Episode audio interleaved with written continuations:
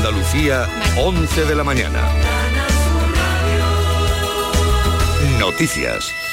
Madres y padres de Andalucía acuden esta mañana a los centros de salud a, vacunar contra la gripe a sus hijos con edades comprendidas entre los seis meses y los cinco años. Este lunes comienza la campaña de vacunación. En un centro de salud de Sevilla está nuestra compañera Marilo Rico. Buenos días. Hola, buenos días. 281.000 niños de entre 6 y 5, 6 eh, meses y 5 años están llamados a partir de hoy a vacunarse contra la gripe por primera vez en Andalucía, en este centro de salud de Triana, donde nos encontramos, eh, pues los padres, algunos no sabían que hoy empezaba esta campaña de vacunación, pero todos con los que hemos hablado están concienciados de que la inmunización de los pequeños es necesaria. Oímos a esta madre. Está resfriada y no se la quiero poner por eso, hasta que no esté mejorcita. ¿Y tú estás dispuesta a ponerle la vacuna contra la gripe a la pequeña? Si hay que ponérsela, se pone, yo siempre, claro que sí. Hoy también comienza la vacunación contra la gripe combinada con la del COVID para personas a partir de 65 años con patologías crónicas de 5 a 64 años, grandes dependientes en sus domicilios y sus cuidadores profesionales, así como para las mujeres embarazadas.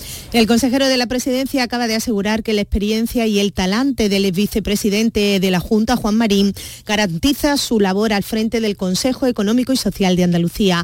Antonio Sanz se ha referido a este nombramiento hace tan solo unos minutos en Sevilla. Es indiscutible que Juan Marín es una persona que, ha dado estabilidad eh, durante estos años atrás al gobierno del cambio. Creo que es una persona con un talante y una manera de entender la política siempre moderada, siempre dialogante y creo que en el ámbito de lo que representan los agentes económicos y sociales, pues es un referente importante de diálogo. En sucesos, la policía está investigando un tiroteo en una barriada de Málaga en el que un hombre ha resultado herido. Más datos en Málaga, Alicia Pérez. Ocurrió en plena vía pública a las 9 de la noche en la calle Cortijuelos, en la barriada de Dos Hermanas. Al parecer se produjo un altercado en el que hubo intercambio de amenazas y piedras y que terminó con varios disparos. Dos de ellos impactaron en la víctima, un hombre de 35 años que presenta heridas por arma de fuego en una pierna y un hombro. Varios testigos alertaron de los hechos a los servicios de emergencias. La policía está investigando el suceso, aunque por el momento no hay detenidos. Le recordamos que una persona ha sido detenida en relación con el tiroteo entre dos familias que ha ocurrido en la localidad granadina de Salar y que se ha saldado con un hombre muerto y otras cinco personas heridas. La Junta de Andalucía ha abierto hoy el plazo para solicitar las ayudas para reformar viviendas y rehabilitar edificios con el objeto de mejorar la eficiencia energética, un programa financiado con los fondos Next Generation y dotado con 133 millones de euros. Pilar González.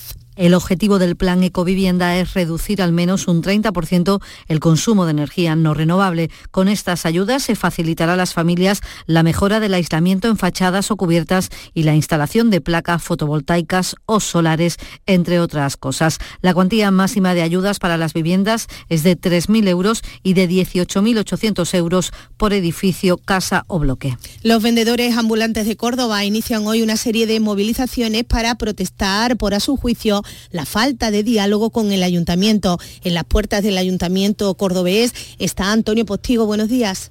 Los vendedores ambulantes han decidido manifestarse hoy aquí ante la sede del Ayuntamiento cordobés. Mañana martes se van a concentrar en el Arenal y no van a abrir ninguno de los mercadillos ambulantes eh, mañana, sin que se descarten más medidas si no hay soluciones. La renovación de las licencias, el abuso de trámites administrativos, la gestión de las listas de espera o el régimen disciplinario son algunos de los asuntos pendientes de solución, así como la vía libre para mercadillos nocturnos. Por su parte, desde la Delegación de Comercio y Mercado del Ayuntamiento se ha expresado en un comunicado una opinión opuesta. Antonio Álvarez, el delegado responsable del área, asegura que el diálogo es constante y fluido y que existe la posibilidad incluso de firmar un convenio con los ambulantes, quienes han recibido ya recientemente 300.000 euros en ayudas. Y un apunte más, Cruz Roja de Almería ha atendido a 90 personas que han llegado en pateras durante este fin de semana, entre ellas un bebé y todos se encuentran bien. Tenemos a esta hora 26 grados en Jaén, 24 en Almería, 23 en Cádiz, 22 en Sevilla, Málaga y Córdoba y 21 en Huelva y Granada, Andalucía a las 11 y 4 minutos de la mañana. Servicios informativos de Canal Sur Radio. Más noticias en una hora. Y también en Radio Andalucía Información y canalsur.es. Vamos contigo. Elige y quédate en Canal Sur Radio. La radio de Andalucía. Esta es La mañana de Andalucía con Jesús Vigorra. Canal Sur Radio. Bongo la, bongo cha cha cha, parlami del Sud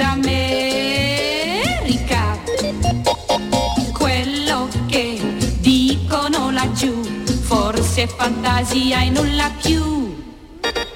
Bongo la, bongo cha cha cha, Norma Basaur, buenos días. Hola, buenos días. Que viene muy cantarina porque esta melodía nos hace cantar a todos. Sí, ahí me la va a meter con queso. Me la vas a ¿El meter la, la mojana, la hojana o como se diga la mojama, digo, la hojana, la ¿Qué- qué- mentira. ¿De qué habla, Yuyu? Sí. ¿De qué habla? Buenos días. Buenos días. De la poquito pizza. de cremita De las para- noticias De la noticia. falsa, la noticia, La noticia ojana. falsa, eh, la que es- ojana. La noticia ojana. Pues eh, Ya me está doliendo. eh, José Guerrero Estoy Yuyu, buenos días. Buenos días, ¿qué tal? Bien, bien, ¿cómo ha ido el fin de semana? El fin de semana hasta el sábado bien. Eh, ayer por la mañana amanecí con tanto yo como mi señora con el famoso virus de 24 horas que nos ha, de- que nos ha dejado. que nos ha dejado. No, no, ya estamos recuperativos, pero no sé qué pasó. Nos eh, cenamos el sábado por la noche no, y el domingo por la mañana nos levantamos como si hubiéramos salido, como si hubiéramos salido debajo de un paso en Semana Santa. Sí. Muertos, muertos los dos. Pero bueno, ya gracias a Dios. Resaca no era. recuper- No, no, no, seguro. seguro. No, él es muy comedido en sus Seguro, cosas. seguro. Y nada, las cosas y entre eso, pues imagínate tú levantarte por la mañana, ha hecho una porquería, tanto a mi mujer se le a Mariquilla se le rompió el plan porque se levantó por la mañana y me dijo, ella, ella pensó, dice, claro, estoy mala, le voy a- ella pensaba, estoy regular, le voy a decir a mi marido que estoy, da- hoy me espera un día de relax, que se ocupe el de todo y me dijo, estoy mala, digo, pues yo estoy igual. y se le cayó el mundo. Lo malo ahora es que lo van a coger los niños, ¿no? Porque... No, los niños ya la han cogido. Ah, la han Sí, es que claro, y la- cuando tú te levantas por la mañana con la con el virus de 24 horas y encima lo que tienes son tres, tres niños hasta arriba de, de pila, que el conejito de Duracell es un koala al lado de los, al lado de los niños, pues imagínate tú como... En fin, pero bien, de todo se sale. qué día más se sale, edita, qué y bueno. qué bueno es venirte a trabajar, ¿verdad? Sí, pero bueno, yo, siempre le busco el, Y dale, yo siempre le busco el lado positivo a las cosas, porque yo se lo decía a Mariquilla, a mi mujer, digo, mejor que esto nos pase un domingo que no el lunes, porque tiene WhatsApp, venía ahora muerto, sí, encima sí. tiene que venir a trabajar el, el lunes. O sea, que Ah, nada, gloria, el nada, virus. todo bien, todo bien, gracias. Eh, David ha estado hoy pescando esta mañana. ¿Qué ha estado? Oye, han cogido delante mío una carpa tremenda. Se la ha cogido cogida la red a la alita de la, de la carpa y el, el pescador no puede quitarle la red, la ha tenido que cortar con una tijera. Hay que tener cuidado pescando, ¿eh? La carpa ¿Dónde de- has estado? ¿Has estado de- Ahí en el río Guadalquivir. En el Guadalquivir, ¿no? ¿Te, te gusta la pesca? ¿Tú eres ga- gaditano? Yo soy un poco pesquero. Cuando era joven sí he pescado alguna vez, pero yo soy de que me lo pongan todo por delante. En- en el plato, Yo ¿eh? no tengo paciencia para no tengo paciencia para poner a pescar. Yo admiro a esa gente que se iba al, al puente Carranza, se iba allí por las mañanas y a tirar la- las cañas, o la gente que se Siguen- ponía en la Alameda y Horas, sigue allí. ¿eh? Son gente que le, le gusta eso. Yo no soy ¿Y de. ¿Te, ¿Te has preguntado alguna vez por qué a la pijota se le pone así para que se coma la cola? Eso es una No cosa sé. que mi abuela la hacía. Pero eso digo, a ¿por cuento qué? de qué viene ahora. Porque- Vamos a ver, eso a cuento de qué viene Estamos ahora. hablando de pescado, Estamos hablando Yuyu de es, pescado. Es de Cádiz, sabe de pijota y digo, No tengo ni idea de por qué se sirven A así. mí Como igual una que vez una pijota, al hacer eso, yo recién llegada en mi vida había hecho pescado, la única vez que hice, ahora menos, ¿no? Y en vez del cacolita le puse el dedo y se me quedó la pijota. ¿Pero viva Mm, o- Muerta, pero Ah. agarrada al dedo. Rigor mortis. Pero, espera, de- entra con la noticia porque esto se, de, Se se- desvaría. desbarra. Desvaría, venga. Bueno, eh, David está hoy de, pesca, eh, pero hay otras aficiones. ¿Os gusta la escalada? ¿Os gusta Mu- la montaña? muchísimo. Sí. Uh, ahí también se hace la gente daño. Bueno, pues yo- lo que yo te voy a traer no se hace daño a la gente porque eh, si hay gente que le gusta la escalada pero le da miedo a las alturas o le da miedo a las, eh, lo- le da vértigo y eso, os traigo la solución del mundo para escalar porque he encontrado la montaña más baja del mundo que, que tiene solo Es un pozo. 60 centímetros. ¿Cómo? Bueno, pues... eh, Hay una película que dice el hombre que subió una montaña y bajó una colina, ¿no pues te esta, acuerdas? pues esta, esto se puede subir una montaña de- y digamos, ¿cómo puede tener una, una montaña de 60 centímetros? Pues esto, esto está en una ciudad china que se llama Shouwang, en la provincia de Shandong. Y allí hay una montaña que se llama Hingshan.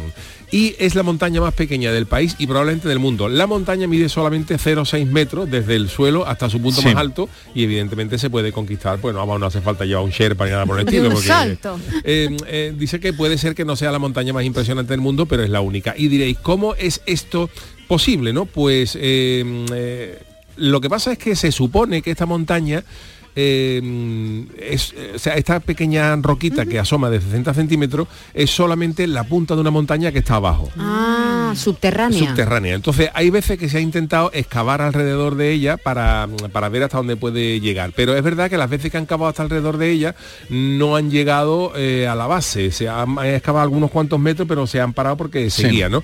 Y entonces pues lo han dejado. Y desde entonces se ha mm, prohibido que siga eh, excavándose. Pero se supone, o ellos pre- pre- dicen, que la montaña puede tener entre 48 y 50 metros de altura. Pero es verdad que lo que asoma son 60 centímetros. Sí, o sea, sí. está Como catalogado, como- está, está catalogado como montaña, pero es de 60 centímetros. Se ve la puntita nada Claro, más, como el puntita. clítoris que estuvimos el otro día también aquí. Madre mía, es que todo, todo hay que llevarlo al terreno. Estuvimos estudiando Pero vamos a ver, no con puedes. la sexóloga que se veía la sí, puntita. la- ¿Lo estudiamos o no? Sí, lo Sí, sí, lo vimos, En lo el dato inútil. Sí. venga. O sea, a mí me ¿Has visto parece... cómo los datos sirven? Ha estado bien la metáfora. Me, parece bien eh, la comparación, ¿no? Pero eh, bueno, esta montaña, yo digo, son una montaña de 60 centímetros que se puede escalar en una mañana, que no hace falta, sí, no hace falta ir al decalón a No por hace, material. falta, no hace falta echar merienda, ¿no? Porque realmente es un pedrusco, 60 centímetros un pedrusco. 60 centímetros eh, me- esto, o sea, medio tú- hombre. Tú te subes, pones la rodilla encima y te vas, o sea que no hace falta ni subir, ni subir las dos. ¿no? Pone la bandera. Pero oficialmente está catalogada como montaña en China. Digo por si os gusta el Oye, montañismo y, y- queréis, vale. vaci- queréis vacilar. Cuando ya estuve en China y escalé una montaña. Y dice, "Pero la montaña ha ido. Y la coroné. Porque Y la, la coroné, coroné. porque no, no hay un tamaño mínimo para ser montaña. Quiero decirte, eso no, no está establecido, ¿no? No. Lo que es una colina, un monte, No, un pero montículo, como 48 una montaña. metros es ya una cosa, ¿no? Sí, 48 Casi- metros casi ya tiene- 50 hombre, metros. tiene una altura. ¿eh? Sí. Pero te ha dicho 60, ¿no? No, 60 centímetros, Centímetros. o sea, lo que asoma. Pero lo que hay por Es co- la claro, lo- profundidad. Norma lo ha dicho bien. A mí más que más que la comparación del clítoris me ha gustado más la del iceberg, que es verdad que lo que También las dos son buenas. Las dos son buenas, sí. Eh, solamente asoma una punta, pero debajo se supone que hay Debajo hay más. 48, 50, El 50 iceberg es metros más de frío montaña. que el clítoris. Depende. Sigamos, cambia de, de registro. Oye, Bueno, tú, eh, tú vienes muy caliente hoy, ¿no? ¿Qué te No. pasa? Ha hablado de, No. de clítoris. No, pero es que Mira, hablar, mira, mira. hablar de generalidades no se puede Claro. esperar que cada persona y cada, cada iceberg tiene La imaginación suyo, ¿no? es libre. Bueno, pues esta es la primera noticia, la montaña más pequeña del mundo que está en China de 60 centímetros. La 60 segunda es, eh, sabéis que las- la inteligencia artificial se está, está usando mucho ahora en los temas de tecnología, para deportivas y tal. Bueno, pues eh, el titular es el siguiente. Cámara robot de televisión Sí. Confunde la calva de un juez de línea con la pelota durante un partido. ¿Qué estás Esto ha pasado en Escocia. Eh, resulta que hay muchos eh, campos de fútbol que para, a- eh, para quitar, digamos, un poco eh, tantos cámaras y Sí. tal, pues lo que hacen es inteligencia artificial, sobre todo en, en- en divisiones un poquito más, más cortitas como esta de, de- de Escocia. Entonces lo que han hecho son cámaras de televisión que están programadas para seguir el balón. Por medio de una Sin, hombre, sin digo, hombre, o por, mujer por me- detrás. por medio de una inteligencia artificial, Sí, pues sí, la, sí. la- la cámara detecta la pelota y va siguiendo el balón. ¿Qué pasó? Que había un juez de línea en este partido que era calvo completamente. Como Vigorra, por ejemplo. Así, si fuera Bueno, Vigorra sí, juez de línea. Sí, como si fuera Vigorra juez de línea. Es ¿no? que y no entonces, pierdes- tú no pierdes Pereza, punta, lleva, ¿eh? Pereza lleva la calva más afeitada cada día. Venga, Sería claro. más... Como Manuel y entonces, ¿qué vale. pasa? Que la cámara de televisión, al ser inteligencia artificial, hubo un momento entre que, no- que, que confunde pelota y juez de línea, y entonces hubo un momento en que la cámara de televisión sigue al juez de línea y se olvida de la pelota. Porque el tío era, era calvo. Y entonces, claro, el, el comentarista estaba diciendo, eh, tenemos que pedir perdón porque es que, pero es que no podemos hacer nada, porque no podemos decirle a, la- a la máquina que enfoque la, a la pelota, ¿no? Y entonces pues ha habido un descontrol en la gente diciendo, pero que dónde está la jugada, y, y- y la cámara iba así, detrás del juez de línea de una banda y otra. ¿Qué os Está, esto? está bien, es genial. que Pocas puede ser. cosas pasan con la inteligencia artificial. Tendremos grandes logros con la inteligencia ¿Era una artificial. calva reglamentaria o no? Era? Sí, sí, sí, sí. Era ¿Una completamente. Calva reglamentaria. Era una calva redonda, eh, David, era redonda la calva. Y entonces, claro, pues eh, imaginar tú, por ejemplo, ayer en el Madrid-Barcelona, que tú estás intentando ver la jugada del gol y está, y está siguiendo a la cámara un juez calvo. A Medina pero- pero- pero- Cantalejo. pero- ¿qué sucede? No? tiene pelo, Bueno, tiene pues eh, esta es la segunda noticia. La tercera, el jamón. ¿Os gusta el jamón, me imagino? ¿no? mucho, mucho. Pues Somos muy de jamón aquí. Ojo porque por lo visto aguantan, ¿eh? El jamón más antiguo del mundo tiene 120 años y sigue siendo comestible. Wow. Madre mía. Esto es una pieza de jamón que se encuentra, no en, no en Jabugo, se encuentra en Virginia, en la isla de White, y es un jamón que se llama Matusalén. Matusalén, el jamón más viejo del mundo y es por casualidad porque se trata de un ejemplar de jamón de una empresa mm, eh, que mm, la hizo en el año 1902, pero de manera mm, la, eh, Se les olvidó, se les ¿o qué? olvidó en un rincón de Sí, un sí. almacén y el jamón permaneció ahí durante sabrían cerca de cortarlo y 20 dijeron, años. Claro, y dos décadas más tarde, pues el heredero de esta empresa, se ve que la, la empresa se vendió, pues se encontró la pieza de carne que se encontraba en perfecto estado, cerca de, Sí. de 20 o 30 años después de haberse de y eh, bueno pues la puso como en un museo. Y hasta el día de hoy nadie se ha atrevido a hincarle el diente lógicamente al, al jamón pero le han hecho un estudio biológico y dice que sigue siendo apto para el consumo humano después de 20 Ajá. años. O sea que este jamón, eh, cuidado con lo que te ponen en la feria el año que viene, que puede ser un jamón de esto que a las 3 o las 4 de la mañana te pueden decir, "Oye, este jamón está, está sí, Porque jamón caduca o Está curadito, está curadito. pues está Tiene que estar saladito, Y es verdad que está ahora, yo he visto la foto, tiene incluso una, una cuenta de, de Twitter y está exhibido en un museo. Y es verdad que tú lo ves ahora y parece como una momia. O sea, como. Claro, porque un el, jamón- el jamón- jamón se ama amojamado. Entonces es una mezcla entre jamón, Jamón y y mojama. Pero claro. Jesús, tú tú que estar más seco eso. Tú que eres de los pedroches, Jesús. Tú que eres de los pedroches. El jamón caduca, tú puedes comerte un Sí, jamón caduca. de tres años. Bueno, caduca No. se pone malo. sí. No, de tres años, se años secará. puede aguantar. pero a ver, pero eso pasará también, verá. Bueno, pues, de hecho nos lo dijeron, David parece mentira las preguntas que ha hecho, me ha decepcionado mucho. ¿Qué pasa? Los jamones que nos comimos el otro día Pero eso no estaba eran del caducado. 2019. La añada Claro, del 2019, claro, 19, 20, 21, 22, tienen tres años ya.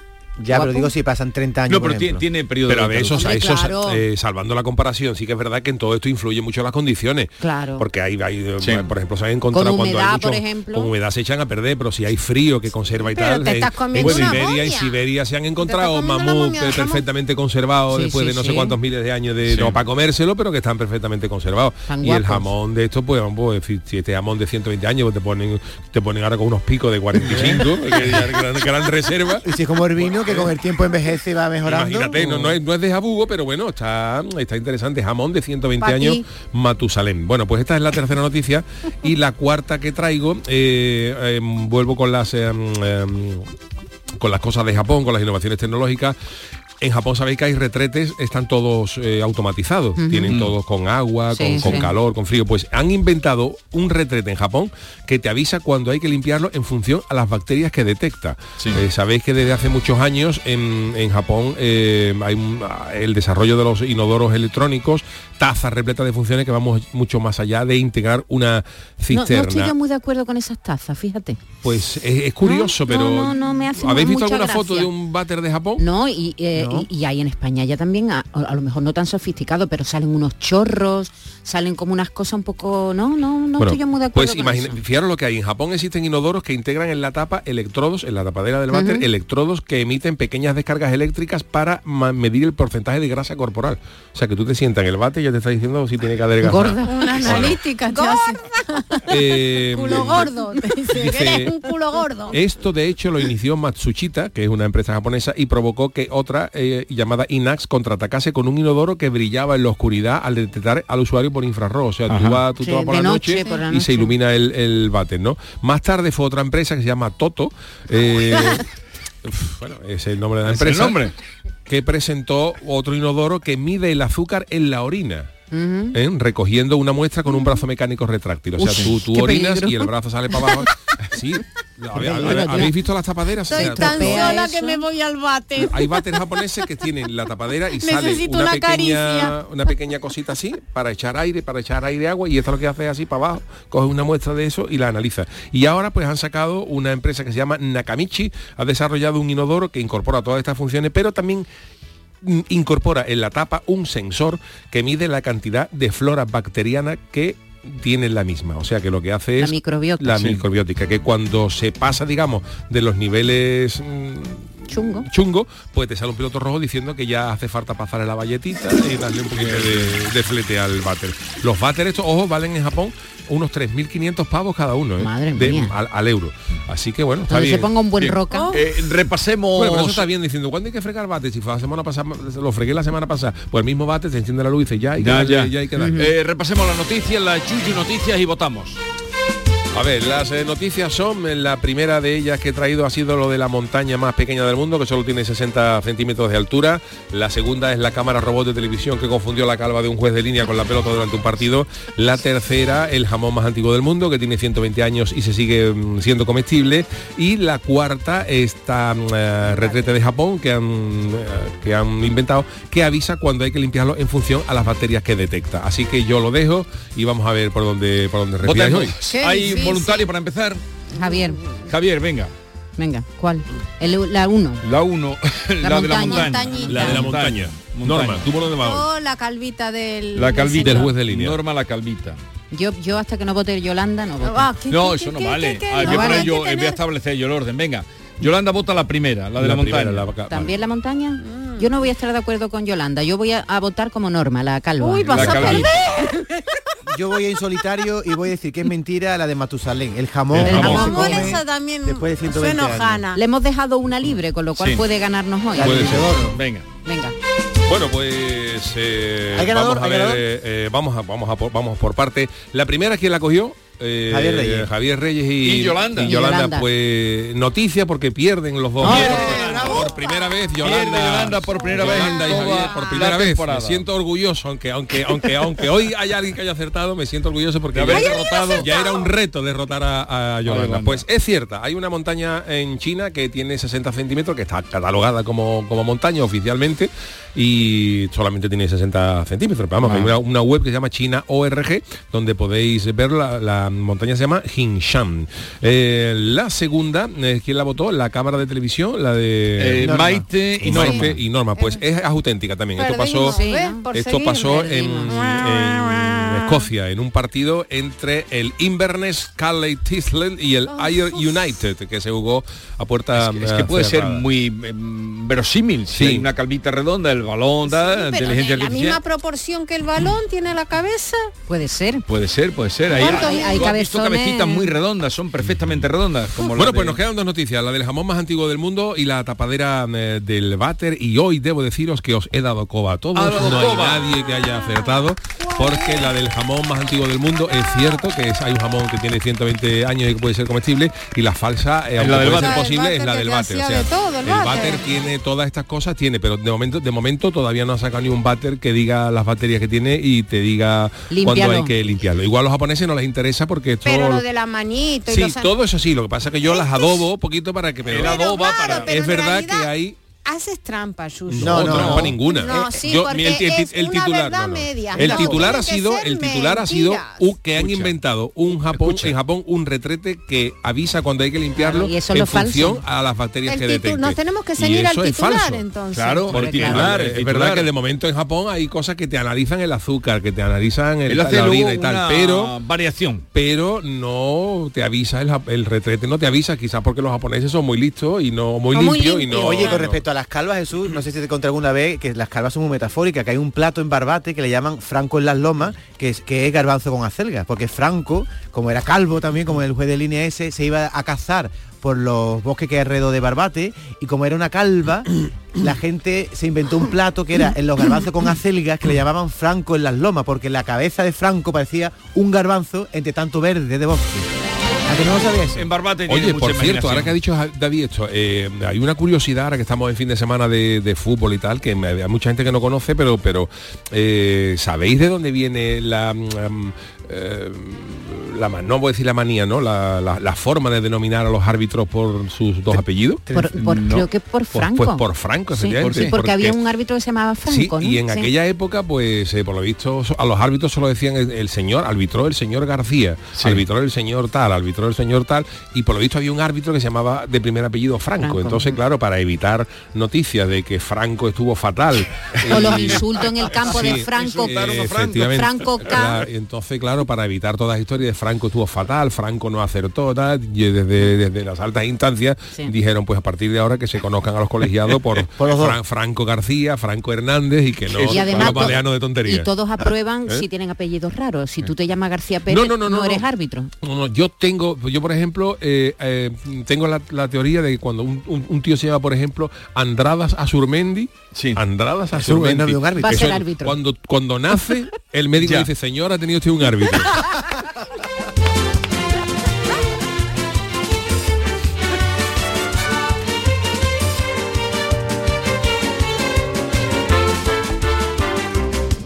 Esta es La mañana de Andalucía con Jesús Vigorra. Canal Sur Radio.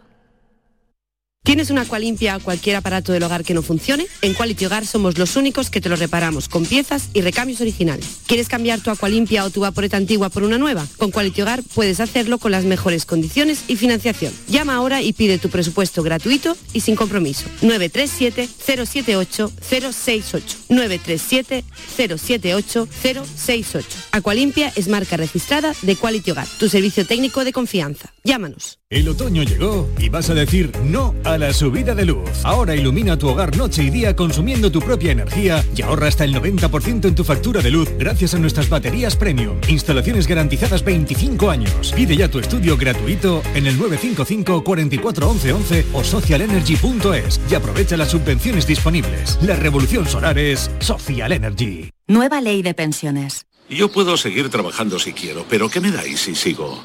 Tienes dos opciones. La segunda opción te incentiva con un aumento en tu pensión del 4% anual por año trabajado, que incrementará el total anual de tu pensión durante todo el tiempo que dure la prestación. Ministerio de Inclusión, Seguridad Social y Migraciones. Gobierno de España. Para presentar el sorteo 11 del 11 de la 11 os traemos a Laura y ya veréis por qué. Laura, dinos, ¿qué día naciste? El 11. ¿De qué mes? Del 11. ¿A qué hora? A las 11 y 11. Y ahora dinos tu número favorito. El 6. Hombre, no. Venga, anda, di el final. Ya está a la venta el sorteo 11 del 11 de la 11. Con 11 millones de euros y 11 premios de un millón. Este 11 del 11 también puede ser tu día. El 6, con lo bien que íbamos. A todos los que jugáis a la 11, bien jugado. Juega responsablemente y solo si eres mayor de edad. Canal Sur Radio Sevilla, la radio de Andalucía. En Cruceros Torre del Oro cumplimos 40 años de pasión, trabajo y compromiso con el ocio, la cultura y el desarrollo de nuestra ciudad. Cruceros Torre del Oro, 40 años navegando hacia una Sevilla más sostenible y amable. Gracias por acompañarnos en este viaje. Te esperamos junto a la Torre del Oro o en crucerosensevilla.com. El mejor jamón del mundo te espera en Aracena. Del 14 al 16 y del 21 al 23 de octubre celebramos 25 años de Feria Regional del Jamón y del Cerdo Ibérico. Un entorno incomparable y un sabor único. Ven y disfruta de Aracena, la ciudad de la gruta y de otras muchas maravillas. Si necesitas un electrodoméstico, ¿por qué pagar de más en grandes superficies? Ven y paga de menos en Tiendas El Golpecito. Tus primeras marcas al mejor precio y una selección de productos con pequeños daños estéticos con descuento adicional y tres años de garantía. Tiendas El Golpecito. Ahorra hasta el 50% en tus electrodomésticos. 954-100-193 y tiendaselgolpecito.es. Este lunes, a partir de la una de la tarde, llega el análisis de la actualidad en la jugada de Sevilla de Canal Sur Radio. En directo desde el restaurante La Coartada en la Plaza de Cuba número 2.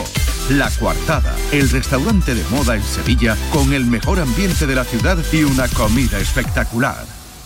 Sencilla, Sencilla, rápida, rápida, fácil de manejar. fácil de Así es la nueva app de Canal Sur Radio. Con todos los programas y audios destacados, los podcasts, emisiones en directo. Para que sigas conectado a nuestra programación y a los espacios que más te gustan y sigue. Cuando quieras, donde quieras. Descárgate ya nuestra app. Todo Canal Sur Radio, Radio Andalucía Información, Canal Fiesta, flamencoradio.com y Canal Sur Radio Música para ti. Cuando quieras, donde quieras. Más Andalucía, más Canal Sur Radio.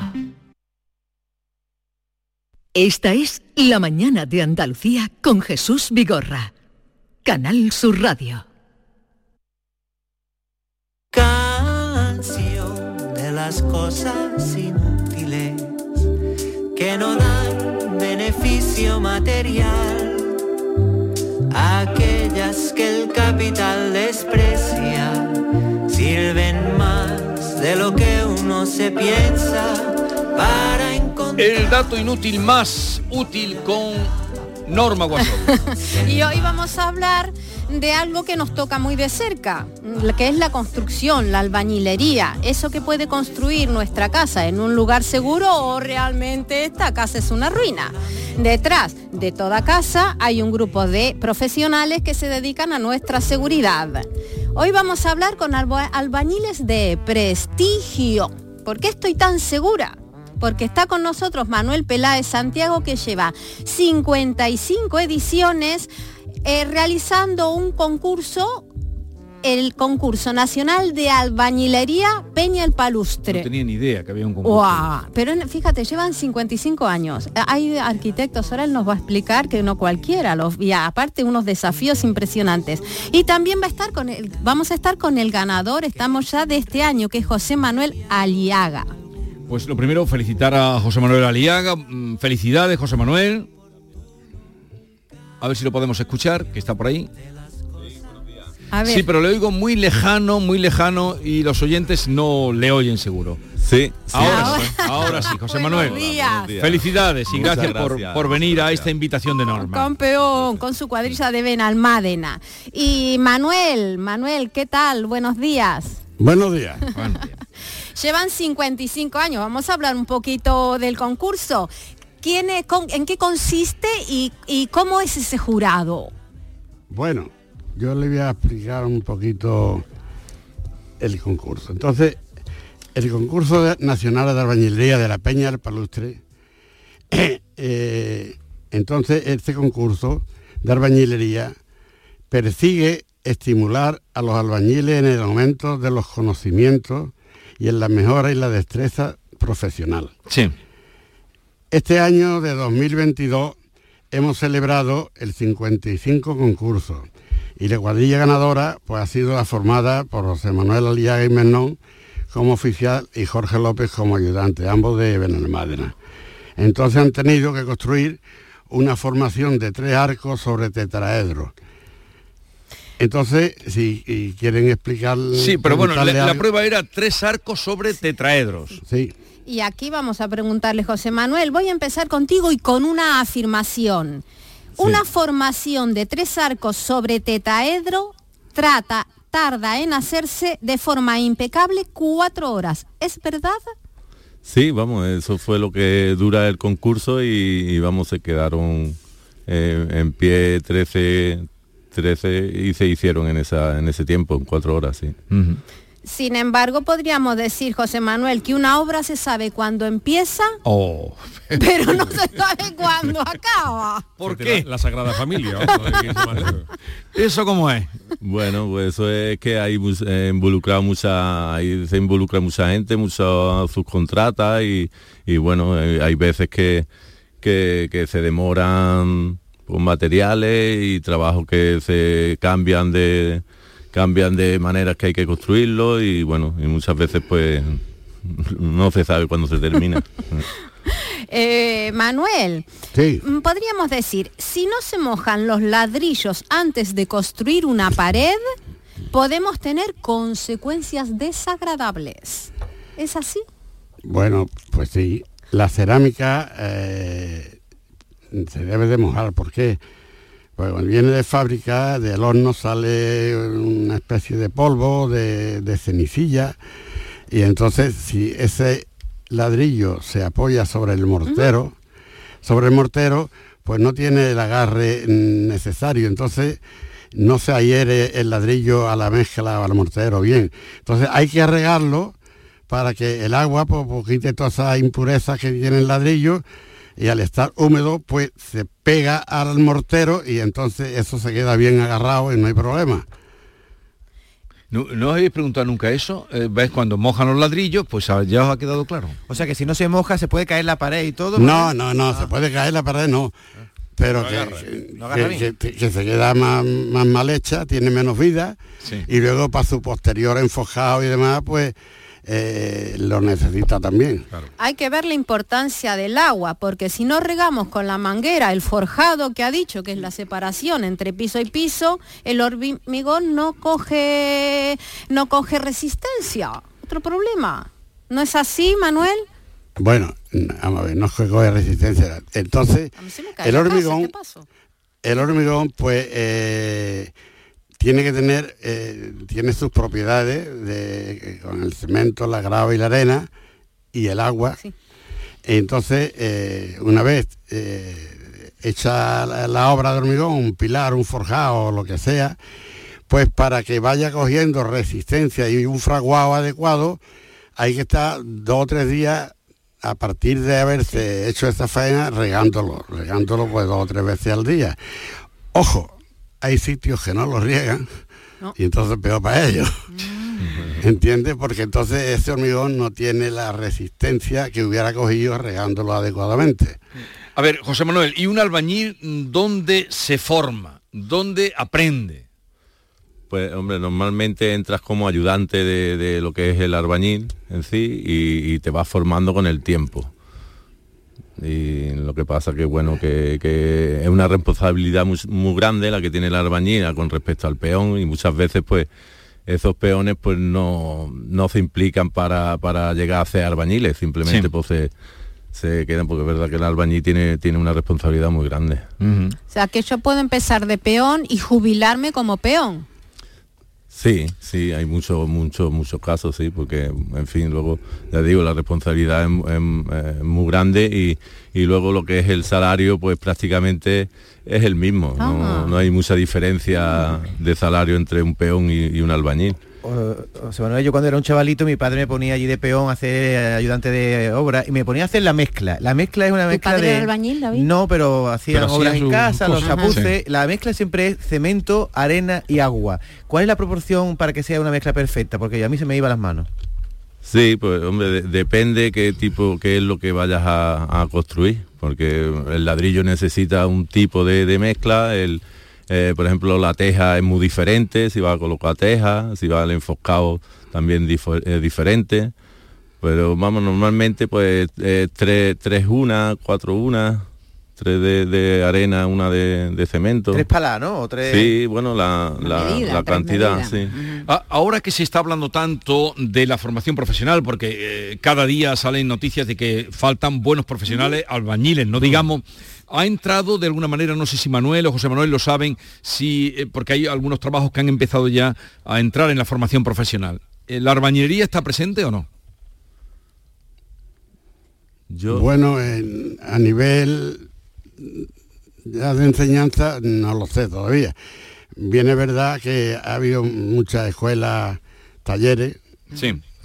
y mm, de- desde mi conocimiento, de todas las que he conocido, que he conocido bastante, solamente la colegiata de Antequera es la única que ha visto de funcionar perfectamente. Eso de verdad era una escuela y un vivero de profesionales perfectos. Luego he visto otras muchas de Sí. organismos oficiales, pues que eran formas de, en fin, de picaresca casi todo. De, de coger eh, el, dinero el- del el curso. oficio el oficio se aprende el oficio se aprende eh, en el tajo trabajando eh, de aprendiz eh, de aprendiz y, eh, y estando por unos cuantos años qué pasa pues que un aprendiz eh, una empresa no lo puede tener prácticamente ¿por qué? porque el aprendiz mm, tiene que pagar la empresa los mismos seguros sociales que por un maestro Sí. eh, prácticamente. Y claro, y el niño cuando normalmente está con un maestro que es un poco cascarrabio, cuando ha aprendido algo, está diciendo hasta luego. y, y- y- y entonces a la, a la empresa hoy día, mm, No le porque ahora, ahora voy a explicar temas de cómo ha cambiado el sistema este. Eso le iba a Eh, preguntar. ah, bueno, usted dice el sistema, ¿no? Entonces, entonces el, eh, eh, la solución para eso es facilísima y eso lo, se lo he explicado yo a gente eh, sindicalista y políticos muy cualificados porque hablaban de eh, la, eh, la, la- la juventud, la delincuencia que se formaba y qué tal. Y, esto se quita en un mes en España. Y, joder, ¿cómo se quita en un mes? Pues muy fácil. Un chaval con 18, 17 años necesita dinero, porque Sí. ya tiene novia, ya es un hombre. Y si no tiene trabajo, y si el padre no se lo puede dar, pues tiene que buscarlo como pueda. ¿Y cómo se puede buscar dinero? Sí, pues ya lo sabemos todos, ¿no? Entonces, eh, eh, para aprender un oficio, entonces, aprendiendo un oficio se, se consiguen dos cosas. Primero, aprender oficios que se están extinguiendo totalmente todos los oficios artesanales en este país. Y segundo, se están quitando a los niños de la calle, de lo que no tienen que hacer. ¿Y cómo se consigue? Pues el aprendiz que gane su sueldo de aprendiz y que la seguridad social mm, no la pague la empresa al aprendiz, porque le decía yo a estos señores, digo, tú tienes hijos con 18, 18 años, sí, y está estudiando, digo, ¿y la seguridad social de quién depende? De, de mí, de mi, de mi seguridad social, pasa a mi hijo. Mm. Digo, ah, ¿y por qué no puede pasar estando tu hijo te aprendí en un taller o en una obra? Ah, porque eso es beneficiar, en fin, ya el tema político que Ya aquí no- entramos aquí en no vamos, aquí no vamos a entrar. Pero que Y usted ent- tendría una solución. Pues claro que la hay. Entonces, eh, entonces ellos es, pues en fin, muchas escuelas talleres que cuestan una fortuna para muy poco producto. Quitando, ojo, la colegiata de Antequera hay que quitarse el sombrero siete veces, porque son fenomenales todos los que allí se dedican a enseñar el tema este. ¿Y, y faltan albañiles ahora? Mucho, mucho, mucho. Mucho, Albañil- dice usted. O sea que no está en crisis la no está en crisis la construcción. Bueno, la construcción sí puede estar en Lo que falta, vamos a ver, es que la construcción eh, hay muchos muchos oficios dependiendo de la construcción. La construcción hoy tenemos el problema en los albañiles, la albañilería, tenemos el problema de que la, la construcción se ha convertido en una gran industria. Sí. Entonces el, el artesano, el albañil, el, el profesional, pues eh, resulta de que antes eh, se trabajaba artesanalmente. Eh, eh, el albañil se recreaba en su trabajo, por lo que lo hacía bonito, porque le gustaba. Eh, y, y entonces la obra que hacía, pues se quedaba perfectamente con una terminación adecuada, todo hecho con los materiales básicos de la albañilería. Hoy día, pues el sistema socioeconómico ha ido a abaratar las cosas y casi todo viene prefabricado. Las paredes se hacen de pladur, los cerramientos exteriores se hacen todos de, de vidrio con aluminio, los suelos se hacen de goma en su mayoría y, y así vamos casi Y así todo, casi todo. Y la, y la, y la, y la albañilería se va extinguiendo. La albañilería es un oficio que en el futuro se perderá y se convertirá solamente en una profesión noble para personas que quieren hacerse una casa muy particular y muy a su gusto y ahí estarán estos albañiles todavía. Y ahí estará José Manuel y, le- y los que como José Manuel saben trabajar de verdad. Manuel Peláez Santiago, otro día vamos a seguir hablando eh, porque veo que está usted muy impuesto y José Manuel Aliaga, enhorabuena por el premio que ha conseguido y gracias por haber estado con nosotros. Gracias. Un abrazo. Un abrazo. Muchas gracias. Abrazo. Esta es La mañana de Andalucía con Jesús Vigorra. Canal Sur Radio. Mano de santo limpiar la ropa, mano de santo limpiar salón, mano de santo y en la cocina, en el coche, en el watercloak, mano de santo para el hotel, mano de santo para el taller, mano de santo te cuida, mano de santo te alegra la vida, mano de santo, mano de santo, ponte a bailar y no limpies tanto, mano de santo, mano de santo, ponte a bailar y no limpies tanto. Seguramente el mejor desengrasante del mundo. Pruébalo. ¿Tienes una agua limpia o cualquier aparato del hogar que no funcione? En Quality Hogar somos los únicos que los reparamos con piezas y recambios originales. Además, si lo que quieres es cambiar tu agua limpia o tu vaporeta antigua por una nueva, en Quality Hogar puedes hacerlo con las mejores condiciones y con la mejor financiación. Llama ahora y pide tu presupuesto gratuito y sin compromiso al 937-078-068. 937-078-068. Aqualimpia es marca registrada de Quality Hogar, tu servicio técnico de confianza. Llámanos.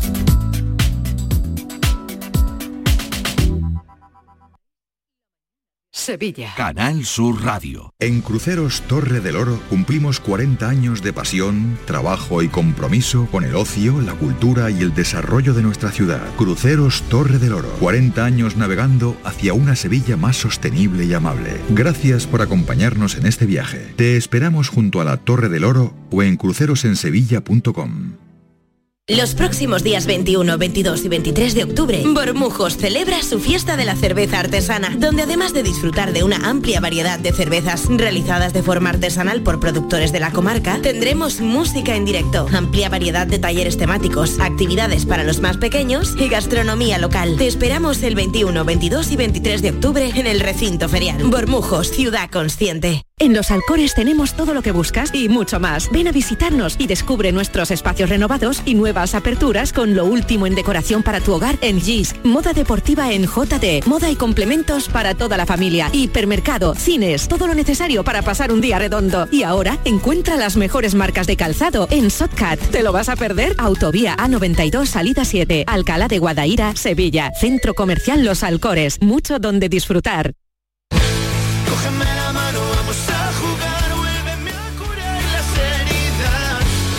Canal Fiesta celebra un nuevo super acústico.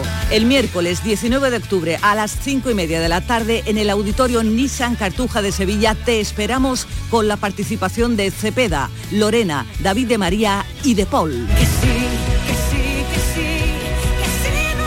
Solicita tu invitación enviando un correo electrónico a canalfiesta.rtva.es, indicando tu número de teléfono y la ciudad desde donde escuchas. También puedes ir al auditorio Nissan Cartuja en la calle Albert Einstein, hoy lunes y mañana martes de 9 a 14 horas y de 16 a 18 horas, el miércoles de 9 a 14 horas.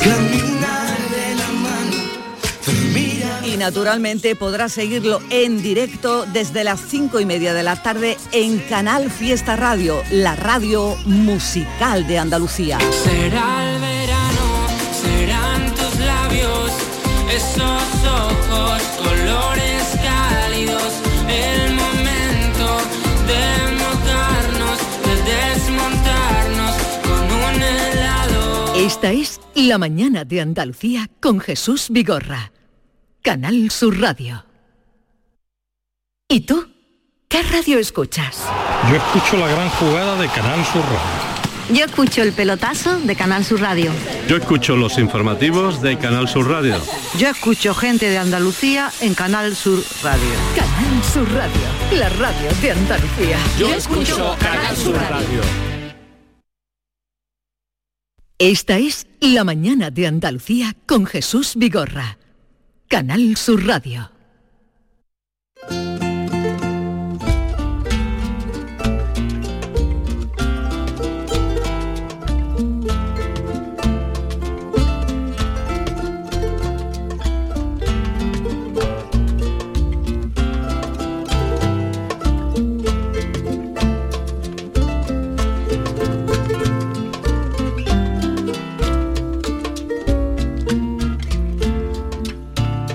En esta esquina del tiempo aquí te encuentro, oh nocturna ribera de aguas vivas, donde los Luis Pastor cantando a José Saramago, a quien se le va a dedicar un homenaje el próximo jueves en el Teatro Lope de Vega, eh, que eh, se le ha encargado a un director, joven director, que está creciendo en todos los teatros de Europa y que es Rafael Villalobos y al que hemos sacado unos minutos con todo lo que él tiene para estar con nosotros. Rafael Villalobos, buenos días. Buenos días. ¿Qué tal estás? Muy bien, muy feliz de estar aquí con vosotros. Gracias por invitarme.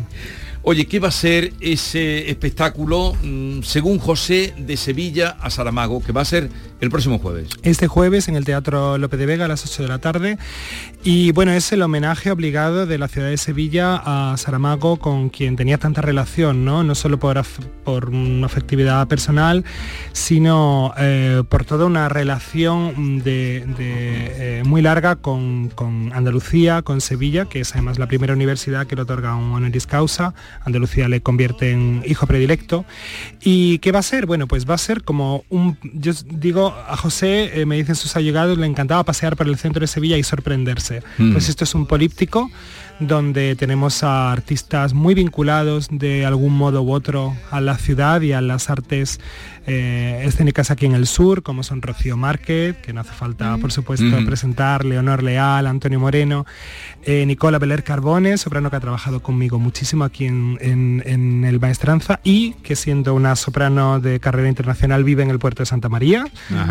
Y Pedro Verdalles, que es una figura Premio Nacional de Danza muy relacionada con toda esa eh, edad de oro que tenemos de la danza contemporánea sevillana, ha sido maestro de Isabel Vázquez, de María Cabeza de Vaca, y juntos hemos creado un políptico junto a Dani Llamas, que está musicando además textos de, de José, donde basándonos en sus cuatro novelas más importantes o más conocidas, Ensayo de la ceguera, Memorial del convento, em, las intermitencias de la muerte y el Evangelio, por supuesto, nos, nos, adentramos de una manera musical, escénica, dramática en ese universo de Saramago. Es como entrar en su cabeza, entrar Sí. en un espacio donde están todos los personajes y ver cómo se van mezclando, ¿no? Es un proyecto muy bonito. ¿Habías leído a Saramago tú antes sí, de, sí, sí, sí, había de leído, meterte en esto? Había leído Saramago en varios momentos de mi vida, eh, pero ahora ha sido una inmersión total, ¿no?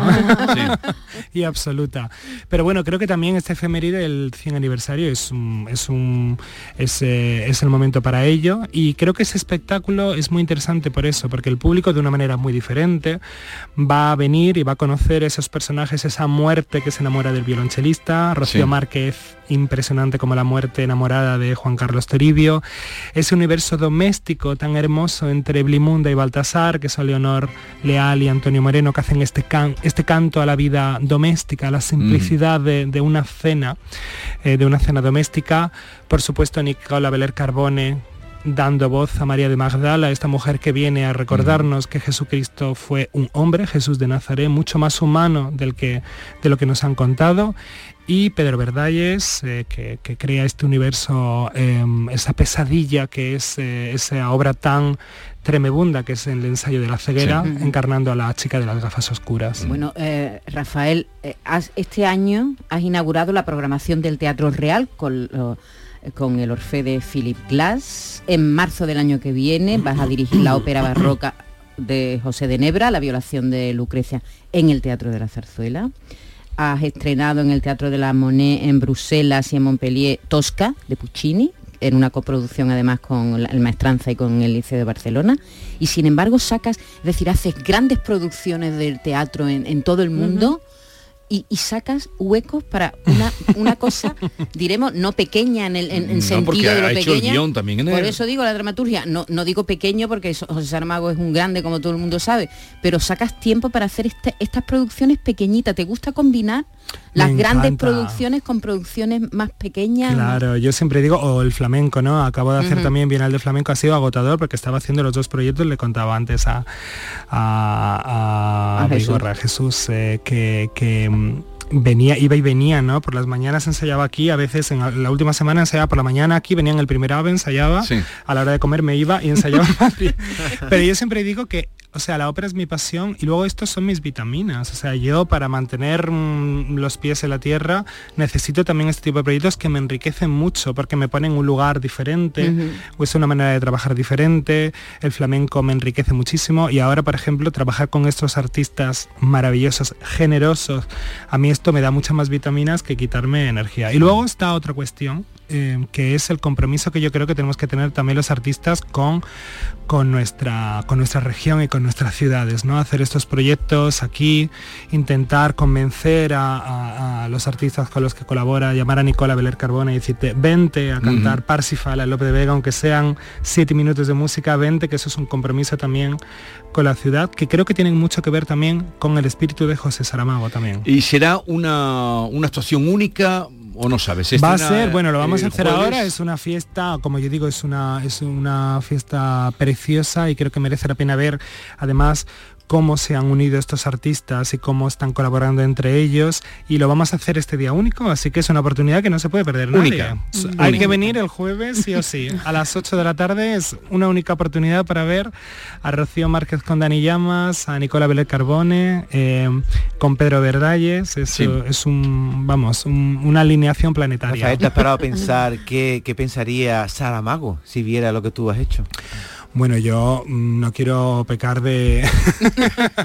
yo creo que sería feliz de... mm, Precisamente porque este yo, yo, yo siempre pienso que es un homenaje a Saramago, pero también es un homenaje a el sur, ¿no? A las cosas que podemos, la, excelencia que podemos llegar a hacer en el sur. Tenemos artistas excelentes, bien porque son de aquí, somos de aquí, no es que yo me meta en los excelentes, pero quiero decir, estoy metiendo ahí a Dani Llamas, a Rocío Márquez, Leo Leal y Antonio, o bien porque tienen una relación con el sur. Y al final, José Saramago, una de sus, de sus principales eh, aportaciones o reivindicaciones, esa es esa reivindicación del sur, ¿no?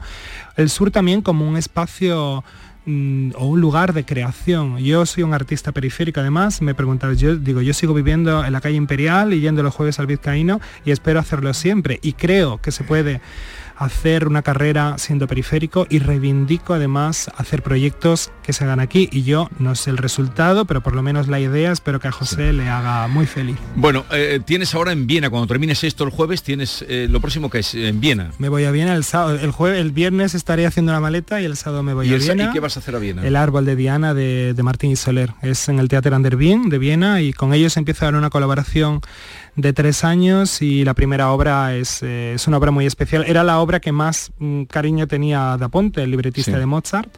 Y bueno, es una obra muy especial que yo creo que hoy además se le pueden dar unas lecturas muy interesantes. ¿Y en Viena has eh, hecho ya, has hecho algo Es antes? mi debut en Viena. Tu debut en Viena, Sí. vale. Y luego eh, tienes una tosca en el liceo. Luego la tosca que vendrá al maestranza pasa primero por el liceo, es un proyecto En el muy- liceo tampoco has estado hasta ahora. En el liceo sí estuve. Bueno, en el liceo se dio la particularidad el año pasado de que debuté sin, sin poder ir al estreno, porque fue una de estas cuestiones mm, loquísimas del COVID. Solo me permitía la... Yo estaba trabajando paralelamente en, eh, en la moneda de Bruselas haciendo Tosca. Sí. Se tuvo que colocar ahí, movimos las fechas por, por eh, cuestiones de se había cancelado por el COVID.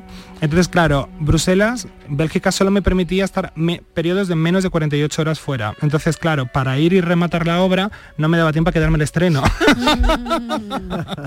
Entonces yo he estrenado sin, sin estar en el estreno. Va a ser como...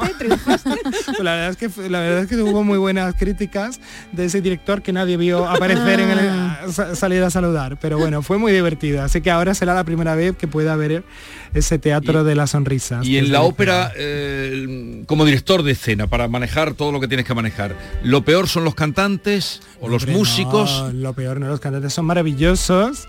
Los cantantes son maravillosos y hay que, hay que saber llevarlos. Hay que saber entender lo difícil que es ponerte ahí, dar la cara al público. Yo siempre le digo a los directores musicales que el día del estreno yo estoy en la butaca de patio.